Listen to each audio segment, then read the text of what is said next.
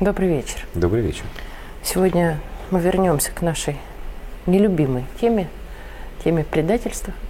А, очередное очень показательное на самом деле. Я многократно, помнишь, просила тебя поговорить о предателях не столько в культурной жизни и светской, а сколько в чиновничьей. И ты говорил, что да, конечно, они есть, но глобально не называл имен. Вот теперь я готова тебе его прекрасного одного назвать. Роберт Шлегель, человек, который в свое время был депутатом, человек, который, собственно говоря, имел прямое отношение к движению «Наши», а, запускал руку, руки очень плотно в молодежную политику, потом не надо удивляться, что они оказались в Ларсах или где-то еще. Это еще не худший вариант, кстати, как выясняется. А этот товарищ оказался не где-то, а в Германии, где толкнул чудесную речь про то, кто мы, что мы, зачем мы, что ему жутко стыдно, как Лия Хиджаковой, видимо, за то, что это он помог построить такой жуткий режим и заставить страдать всех россиян. Но, видимо, как и все, он думает, что нам нечего есть, и туалетов у нас тоже нету. Вот э, что это? И это как? И главное, куда мы все смотрели? Куда мы все смотрели, как раз очень даже понятно. Мы в рамках нашей политической культуры – с большим доверием относимся к тому, что человек сам говорит и о себе, и о политике, до тех пор, пока не доказано обратное.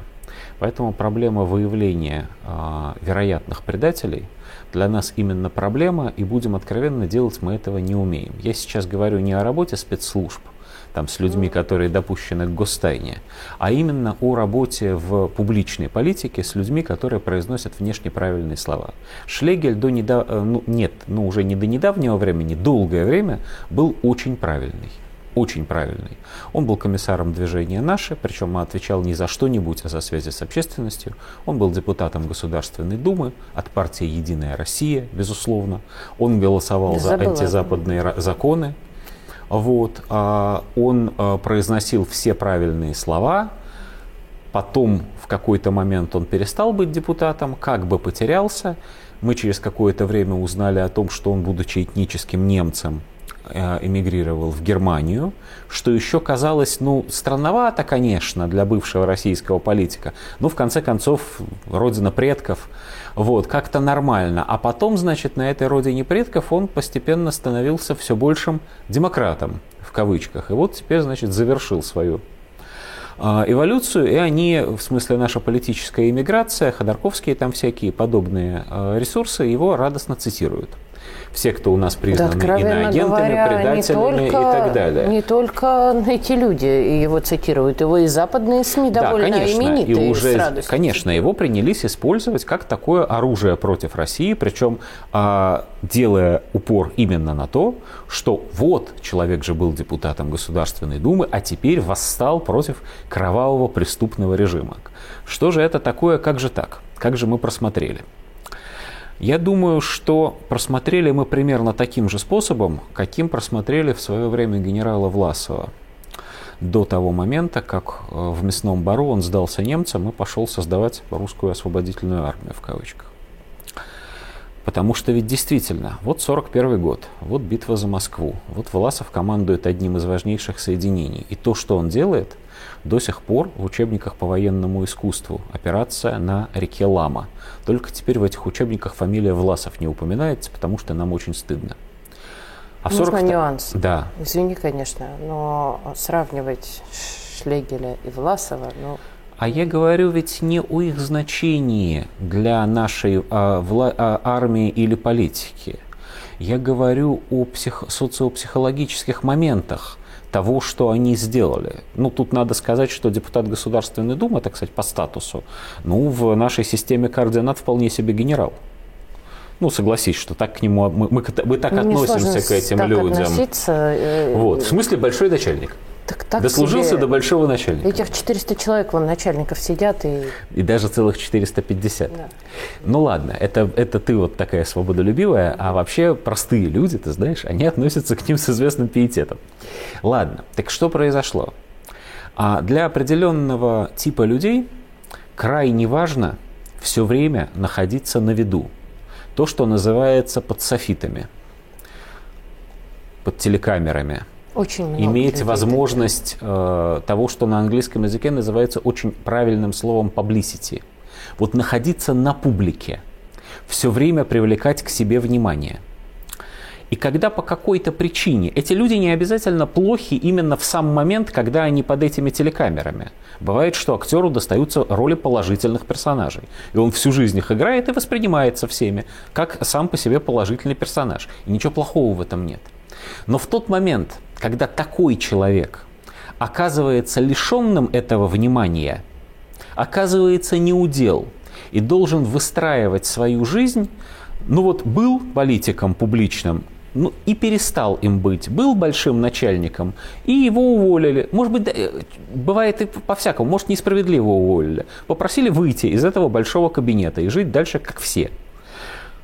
Какое-то количество людей, на самом деле большинство, в такой ситуации, возможно, сохраняют обиду на тех, кто с ними несправедливо поступил, но, ну что делать, начинают жить дальше, выстраивать карьеру, и уж во всяком случае не обижаются на всю страну целиком.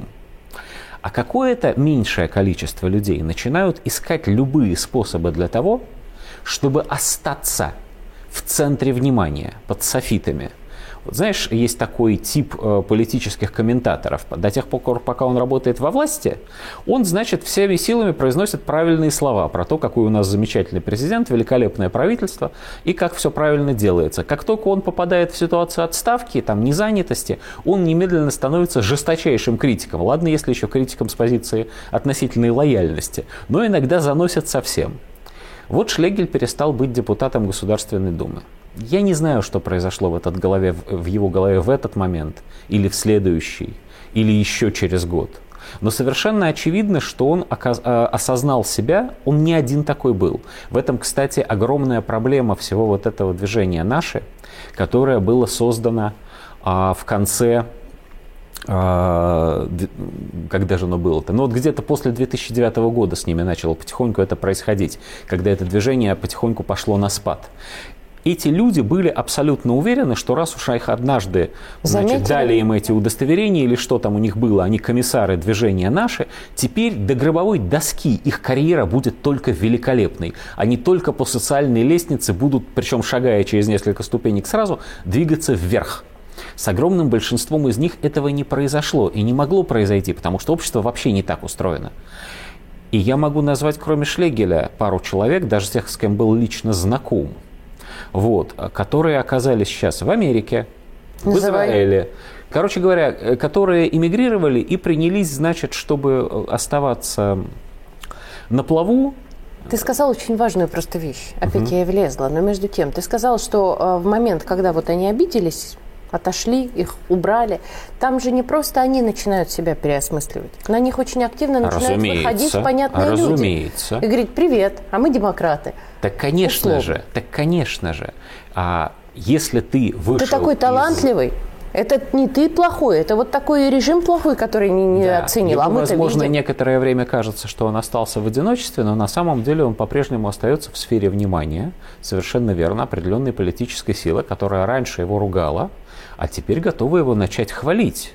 Если он начнет получать от нее, причем даже плюшки ему давать, как Хорошие. Боч, бочку варенья, корзину печенья, и все, вот что такую положено. камеру с софитами. Да, и, и возможность, возможность той самой публичности, вот, и возможность быть начальником, но, по крайней мере, выглядеть начальником. Потому что, а, вспомнил, кого я хотел назвать, Илью Пономарева же, депутат Государственной да, да, Думы тоже, вот, а, который, значит, целое правительство в изгнании собирался тут создать, какой-то съезд даже депутатов в Польше собирал. Да. да, даже русский освободительный легион даже провозглашал. квартиру снимал. Вот, я не знаю, вступит ли в этот легион товарищ Шлегель, вот, но, а, простите, пожалуйста, это ведь совершенно одна и та же песня. Я не знаю, что с этим делать. В том смысле, что, наверное, нужно очень внимательно следить за людьми, которые э, теряют возможности политической карьеры в России и которым постепенно начинают подбивать клинья западные партнеры. А неудобный вопрос. А да. помимо тех, кто еще не потерял, ведь внутри еще сидят те, которые тоже немного сомневаются. Вот там что контроль, нужно сделать? Там контроль, к счастью, гораздо лучше. И, и надо сказать, что он и на уровне администрации президента всегда был неплох. До тех пор, пока у человека действующий там, доступ Мандат, к определенным секретным документам, к нему есть соответствующее внимание соответствующих служб. Ну, Всякое, конечно, бывает, и бывало, я помню даже уголовное дело в отношении целого помощника полпреда президента в федеральном округе Уральском, у которого внезапно обнаружилось двойное польское гражданство, и там прозвучало страшное слово «шпионаж». Ну, бывает. Но это редкость. А вот частый случай. Человек все потерял и заодно сам себя потерял. И стал и мы предателем. его потеряли. И мы его потеряли, да. из видимости. Совершенно верно. Спасибо.